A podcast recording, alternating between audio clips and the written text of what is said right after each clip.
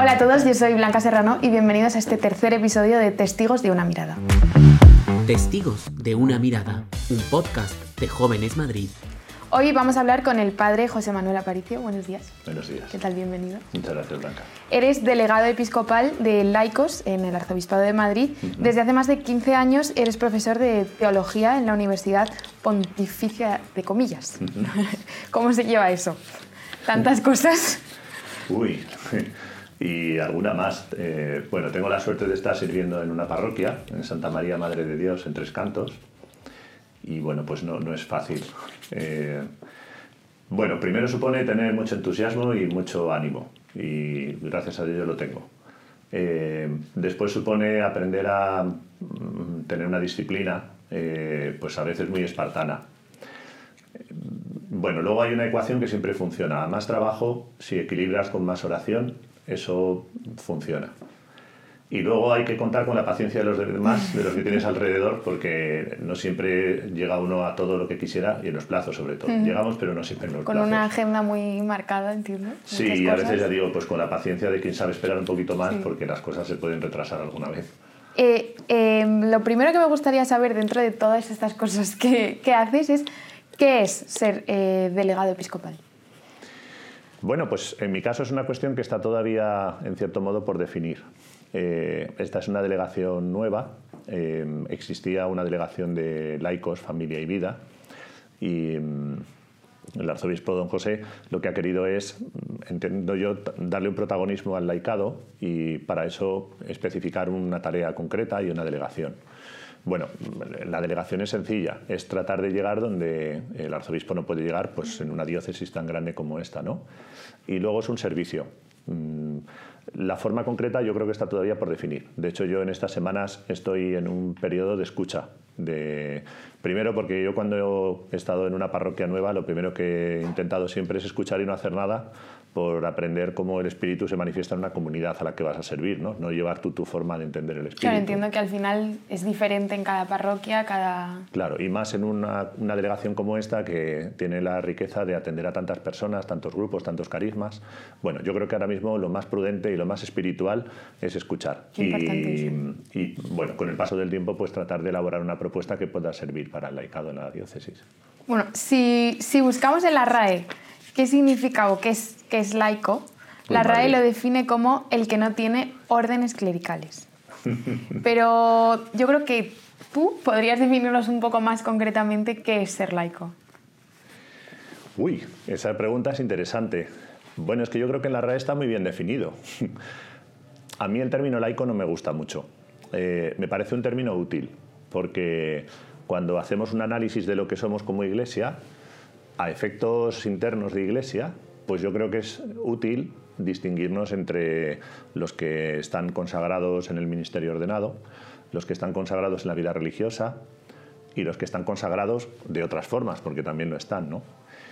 Eh, pero es verdad que es un término negativo. Eh, yo, de hecho, fíjate, me acuerdo cuando estaba en el seminario, eh, un libro de un autor, se llama Greg Shake, que tiene un libro muy bonito sobre cómo ser sacerdote, y recuerdo que tenía una reflexión crítica sobre este, este término, ¿no? porque decía que referirse a los laicos es como si aquí en Madrid eh, tú fueras una no concejal. Eh, entonces, es como una división entre concejales y no concejales, ¿no? Bueno, entonces, yo creo que es un término útil. A mí personalmente me gusta más el término de bautizados, eh, porque eso sí que creo que nos define como iglesia, o sea, todos los que eh, somos iglesia formamos pueblo de Dios porque hemos tenido el regalo de participar del, del bautismo. Entonces, en lo que sirve para distinguir unas formas de vivir el bautismo de otras es interesante, pero a mí en general la verdad es que frecuento poco el término laico, prefiero más el de bautizado. Eh, y yo creo que además esto es un reto porque, eh, bueno, en mi casa el 6 de octubre siempre hay comida especial porque es cuando yo recibí el bautismo. Pero en la parroquia yo creo que me tienen ya aburrido de escuchar que tienen que aprenderse cuál es el día de su bautismo y celebrarlo, porque si no, no le damos el valor que tiene. Uy, yo creo que no sé qué día me bautizaron. Pues ya tienes tarea para esta tarde. Pues sí, y, y además en casa que hagan fiesta especial, porque es que eh, eso es lo que nos hace injertarnos en la iglesia y lo que nos hace experimentar lo que significa una alianza con Dios. ¿no? Entonces, a partir de ahí los otros términos son muy necesarios, pero yo, yo creo que tenemos que recuperar eh, utilizar más el término de bautizados. A mí me gustaría más que se llamara delegación para bautizados. Eso me gustaría mucho. Yo, pero es un poco más complicado, ¿no? Cambiar ahora de Eso- repente todo sí, esto. pero bueno, mientras entendamos de qué estamos hablando, Sí. yo creo que el término es... Al final es, sigue siendo iglesia, eh, te, llames laico, te llames bautizado. Pero te tienes que aprender tu, el, Pues tu sí, fecha, sí, lo voy a mirar. Venga. Bueno, durante todos estos años como sacerdote y tu trabajo como teólogo, te habrás encontrado, encontrado con muchas miradas muy diferentes. Si pudieras contarnos alguna que te haya marcado. Pues mira, quizá de las más recientes, de las que todavía la tienen en mí con mucha fuerza, eh, este verano no porque estuvimos en la JMJ en Lisboa, pero tenemos una actividad en la parroquia dirigida a los jóvenes más mayores, ¿no? los que ya han sido catequistas o monitores en los campamentos, pues que también quieren algo para ellos. Y hace dos veranos, bueno, hemos ido varias veces, pero la última vez, hace dos veranos, estuvimos en Melilla. Y allí hicimos una experiencia que nosotros llamamos peregrinación, porque no se confunda en su intencionalidad con un campo de trabajo que está muy bien, pero no solo en sentido voluntariado. Aparte que en los días que nosotros podemos ir a Melilla, ¿qué vas a poder hacer con una situación tan compleja? ¿no? Entonces le llamamos peregrinación. Y de hecho, las mañanas sí que son para trabajar en el CETI. El CETI es el Centro de Estancia Temporal de Inmigrantes, que es donde son recibidos los que tú ves saltar por la valla, los heridos y no heridos, los reciben allí. Y desde allí el, el gobierno tiene unas instalaciones y un trato muy cuidadoso con ellos mientras ellos pues, eh, pueden plantear una solicitud de protección internacional, de refugio, de lo que corresponda. ¿no? Entonces, por las mañanas íbamos allí y luego la tarde era más para la contemplación, la oración, la meditación bíblica. Y bueno, pues estuvimos allí. Y uno de los. Yo ya había ido varias veces al CETI, pero, pero hace dos veranos. eh, una de las trabajadoras, uno de los días, nos dijo: Hoy hay envío a la península. Eh, veníos al puerto por la tarde y nos vemos y no os lo perdáis. Y yo no sabía muy bien qué era eso. Total, que fuimos para allá. Entonces, eh, bueno, el envío a la península es que cuando llegan las órdenes del Ministerio de Interior para el grupo que corresponda, que ya tienen un permiso, entonces pues, pues ya termina su estancia en el CETI y se van a la península y ya llegan al centro o al programa al que les vaya a acompañar en su itinerario. ¿no? Entonces para ellos es una fiesta, porque es... eh, fíjate, ese verano la mayoría de los que estaban en el CETI eran de Sudán del Sur, que son 6.000 kilómetros hasta Melilla. La mayoría de ellos recorridos o andando en pickups o en transportes de este estilo. Entonces, para ellos es el final de todo un itinerario que puede haber durado un año y medio dos, ya por fin son enviados a la península. Así que nada, fuimos allí y bueno, yo aluciné. Eh, para empezar, eh, desde el CETI hasta el puerto de Melilla puede haber fácilmente dos horas andando. Bueno, iban todos guapísimos con sus mejores galas. Entonces en el puerto, eh, pues cuando llegan todos se reúnen y los que se quedan, que no tienen todavía el permiso, son los que envían y los que hacen fiesta con los chicos, ¿no? Entonces, bueno, lo primero a mí me pareció fascinante, o sea, hacerte dos horas para ir a despedir a alguien que tiene lo que tú todavía no tienes y con las mejores galas, así. Entonces, iban uno por uno, iban nombrando a cada uno, les hacían una fiesta, gritaban, les abrazaban, bueno, como si hubieran ganado la Champions, entonces ya les daban el último abrazo y ya se iban hacia, hacia el ferry. Y bueno, fue una experiencia muy, muy impactante. Y el último día, cuando nos íbamos nosotros de Melilla, ya habíamos terminado, nos despedimos de los chicos en, en el CETI. Eh, la tarde fue complicada porque aquello fue un mar de lágrimas de los chicos que estaban muy impactados. Y mm, llevábamos una furgoneta de apoyo, entonces yo iba con Robert, que tenía mal la rodilla, y entonces fuimos hacia el puerto ya, y, y pa, yo con la furgoneta porque entra por otro lado del barco, y los chicos iban andando. Y cuando estaba en el- los controles que hay de la Guardia Civil y demás, eh, me dice Robert, mira ahí. Y entonces giro la, la- la cabeza y me encuentro a todos los chicos vestidos preciosos, eh, esperando en la puerta para despedir a, a los chicos de Tres Cantos. Y bueno, me pegaron una pitada porque yo me quedé tan en shock que me, me debí quedar parado con la furgoneta y los de atrás dijeron, ¿quieres andar? Pero es que yo entraba por otro lado y no lo pude, no lo pude ver. Luego lo vi en vídeos.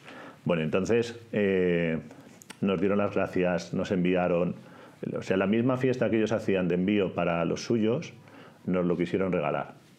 Y bueno, hubo una cosa que Belén, que era otra de las coordinadoras del grupo, yo creo con mucho acierto no hizo. Y es que no aceptó que llamaran uno por uno a los chicos, porque eso es parte de su liturgia, ¿no? Eh, Entonces tengo clavada la imagen de Steven, uno de los chicos, que sí que me vio desde donde yo estaba y que me hizo así para despedirme. Tengo clavada la imagen de, de los chicos de Tres Cantos, totalmente eh, impactados por, por, un gesto así. Y a mí me han enviado muchas veces, ¿no? me han enviado a distintas parroquias, me enviaron de una forma muy especial cuando me ordenaron presbítero, pero yo ese día sentí una llamada que sigue latiendo con mucha fuerza y que cada vez que volvemos a leer Mateo 25, esta identificación de Cristo con, con el forastero, eh, yo lo experimenté de una forma muy intensa aquel día. ¿no? Y bueno, pues me sigue emocionando y sigue siendo motivo de oración y de ánimo y de estímulo desde entonces. O sea, qué, emocionante que al final eh, os, os, acoplasteis tanto, ¿no? Con ellos también, os llegasteis a mimetizaros tanto que, que, os quisieran despedir así, que os, formasteis parte de ellos. Sí, pero de una forma casi merecida, ¿no? porque al final nosotros solo estuvimos unos días. Yo creo que habla más del corazón que tienen estas personas, del agradecimiento que ellos sienten pues, por sentirse acogidos. Pero desde luego aquello fue mucho más, fue desproporcionado para lo que nosotros les podíamos haber ofrecido en esos días. ¿no? Pero el agradecimiento al final también, aunque haga, para ti igual has hecho poco en esos días, pero pero justo para ellos ha sido igual ellos se siguen acordando de todo aquello y de todos vosotros. con ellos sí. Claro. Yo, yo, nunca he experimentado una gratitud, así eso es verdad. Muy emocionante. Eh, el Papa Francisco nos dijo a los jóvenes universitarios durante la JMJ, voy a leer textualmente, Busquen y arriesguen, busquen y arriesguen en este momento histórico, los desafíos son enormes, los quejidos dolorosos, estamos viviendo una tercera guerra mundial a pedacitos, pero abrazamos el riesgo de pensar que no estamos en una agonía, sino en un parto, no en el final, sino al, al comienzo de un gran espectáculo, y hace falta coraje para pensar esto. Lo repitió en el mensaje de Cuaresma de este año. ¿Cuál crees que es el reto o desafío que deberíamos afrontar los jóvenes en este momento actual? Em, mi mayor preocupación por los jóvenes del barrio que yo atiendo y los que yo atiendo en la universidad y los que tengo en la parroquia es la falta de esperanza. Em, yo creo que las personas tenemos etapas de evolución, entonces los niños tienen que salir en los dientes y luego hay que vivir la adolescencia y tienen que estar horrorosos durante un tiempo porque si no, no crecemos como personas. Entonces hay una etapa de la vida que yo creo que tiene que ser utópica, tiene que ser de sueños, tiene que ser de ilusiones y lo tiene que ser por las grandes causas. Luego ya llega una etapa de realismo donde ajustas todos esos sueños y al final pues encuentras una madurez y un realismo, ¿no? que es un equilibrio entre lo que realmente se puede conseguir y lo que no. Pero yo creo que es imprescindible que las personas tengan una etapa de sueños grandes, no solo de sueños personales, de mi carrera, mi, sino de transformar el mundo, de, hacer las cosas nuevas. Eh, bueno, y este es un mensaje muy presente en el Evangelio. Yo creo que ahora hay un conjunto de circunstancias muy complejo que hace que como generación, luego hay casos, ¿no? pero como generación seguramente sea la primera generación sin utopía. Y sin utopía mm, las personas empiezan a morir. No envejecen, sino que empiezan a morir. ¿no? Eh, mira, cuando yo era seminarista eh, tuve la suerte de poder acompañar enfermos terminales durante dos años en un hospital de San Juan de Dios. Y el hermano Gonzalo, eh, que era un sabio, nos, nos decía de quién nos teníamos que despedir cada sábado porque muy difícilmente nos podríamos volver a encontrar con ellos el sábado siguiente. Y acertaba casi siempre. Y acertaba porque cuando el anciano ya no quería bajar a jugar la partida, cuando ya no tenía ilusión en ver el partido, cuando ya no tenía el anhelo de que viniera el nieto, eh, la enfermedad se lo comía. Eh, y mira, el, eh, el, padre de mi amigo Dani tenía diagnosticado un cáncer de garganta y entonces le operaron, pero quedaron, quedaron alguna, alguna célula. Bueno, y además, como no podía tragar, pues le tuvieron que poner una sonda nasogástrica. Entonces, él estuvo durante meses en una convicción de que cuando viniera la revisión le iban a decir que estaba mejor, que le volvían a poder intervenir, que le quitaban la sonda y que ya todo sería ir hacia adelante.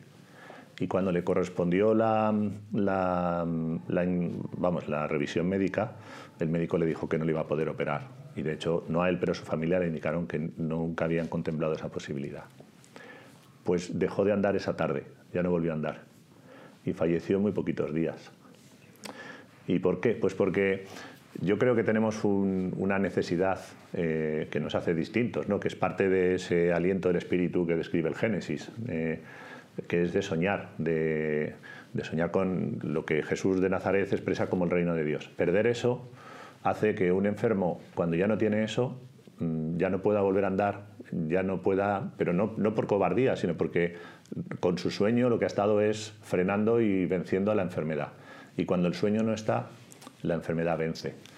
Bueno, pues yo creo que estas experiencias que las hemos vivido todos de alguna forma o de otra eh, son muy significativas para entender la juventud actual. Creo que los adultos tenemos una responsabilidad muy grande en qué mundo estamos ofreciendo a los jóvenes para que se ilusionen pero yo creo que también, ahora que estamos en Cuaresma, hay una rebeldía eh, que está sugerida pues, por los profetas, por todos los textos que vamos a escuchar en estos domingos, que es una llamada a rebelarse. ¿no? Eh, entonces, yo creo que ese sería una, un contenido de esta cuaresma, revelarse ante un mundo en el que es posible vivir el sueño, la utopía, y que eso es lo que nos ofrece como buena noticia el Evangelio, que eso es posible, que no es una creación, sino que, que, el reino de Dios está ya presente entre nosotros y que hay una rebeldía, tenemos un derecho a la rebeldía por ese reino. Un poco la ilusión por seguir con todo, ¿no? que al final pues siempre es el qué les vamos a dejar o qué, qué nos vais a dejar a nosotros como jóvenes y que nosotros sepamos seguir, ¿no? Y queramos. Pero, pero insisto en lo de las grandes causas, ¿eh? porque si no, o sea, es decir, yo sí que veo sueños de mi carrera, mi,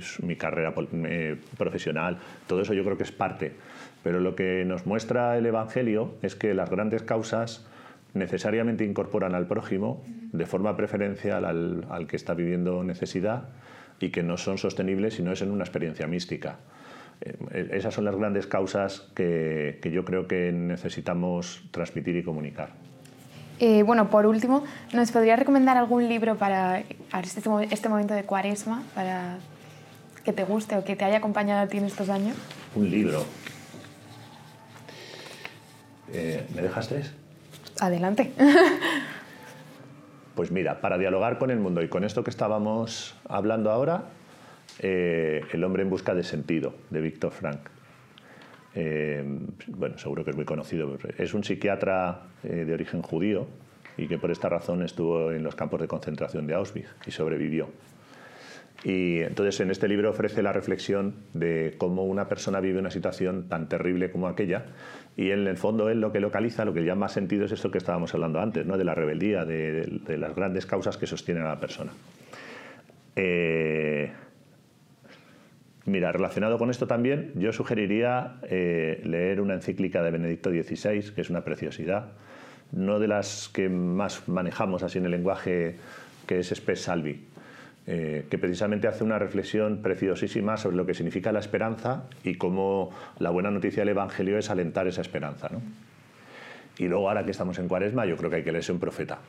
Eh, hay que leerse a Amós hay que leer a Isaías y hay que dejar que el profeta dialogue con nosotros y que nos, nos ayude a entender qué significa la limosna, el ayuno, la oración en esta preparación de Pascua. Los, los buscaré, lo prometo. Mucho trabajo me estás dejando. Bueno, no, una, te he dejado una fiesta de tu bautismo y tres lecturas. Puedes escoger una, ¿eh? Pues mira, aprovechando estas tres lecturas, este ranking que nos has hecho, hay una cosa que hacemos mis amigas y yo mucho, que es rankings de cosas. Pues como acabas de hacer tú con, tus, con los libros, tres libros. Y ahora quiero que pienses tres santos, un top tres de santos que te acompañen o que vayan contigo siempre o que tú sigas. Eso es muy fácil. Eh, el gran regalo de mi vida ha sido la espiritualidad vicenciana de Vicente de Pauli y de Luisa de Marillac. Eh, yo en esa, en esa espiritualidad es donde he vivido mi crecimiento como creyente, donde he vivido mi conversión, donde he recibido hasta mi nombre. a mí me llamo de muchas formas, pero en el JMV, que era el movimiento en el que yo me formé como joven, me empezaron a llamar Josema, ya con 17 años, y desde entonces ya me he quedado con ese nombre. Eh, es como esto en la Biblia, que ya no es Abraham, sino Abraham, pues a mí hasta me transformó el nombre aquello. Así que me quedaría con Vicente de Paul y con Luisa de Marillac. Digo los dos porque además en vida fueron muy complementarios, tuvieron una amistad muy intensa, pero luego como eh, completan un carisma que es muy bonito porque Vicente de Paul es una persona de una actividad frenética, eh, una capacidad inmensa de transmitir el amor de Dios en forma de acción. ¿no? Y Luisa de María, que es el complemento mucho más místico. Entonces, de los dos forjaron un carisma que para mí sigue siendo un regalo. Y luego un tercero, eh, seguramente Santiago de Compostela. Eh, la peregrinación, caminar, llegar a Santiago, para mí espiritualmente es un elemento muy potente. Pues muchísimas gracias, me encanta. muchísimas gracias, ha sido un placer conocerte y escucharte hablar. Eh, prometo que buscaré el día de mi bautismo. Por favor. y nada, pues hasta aquí el capítulo de hoy. Nos vemos la semana que viene. Muchas gracias. Testigos de una mirada, un podcast de Jóvenes Madrid.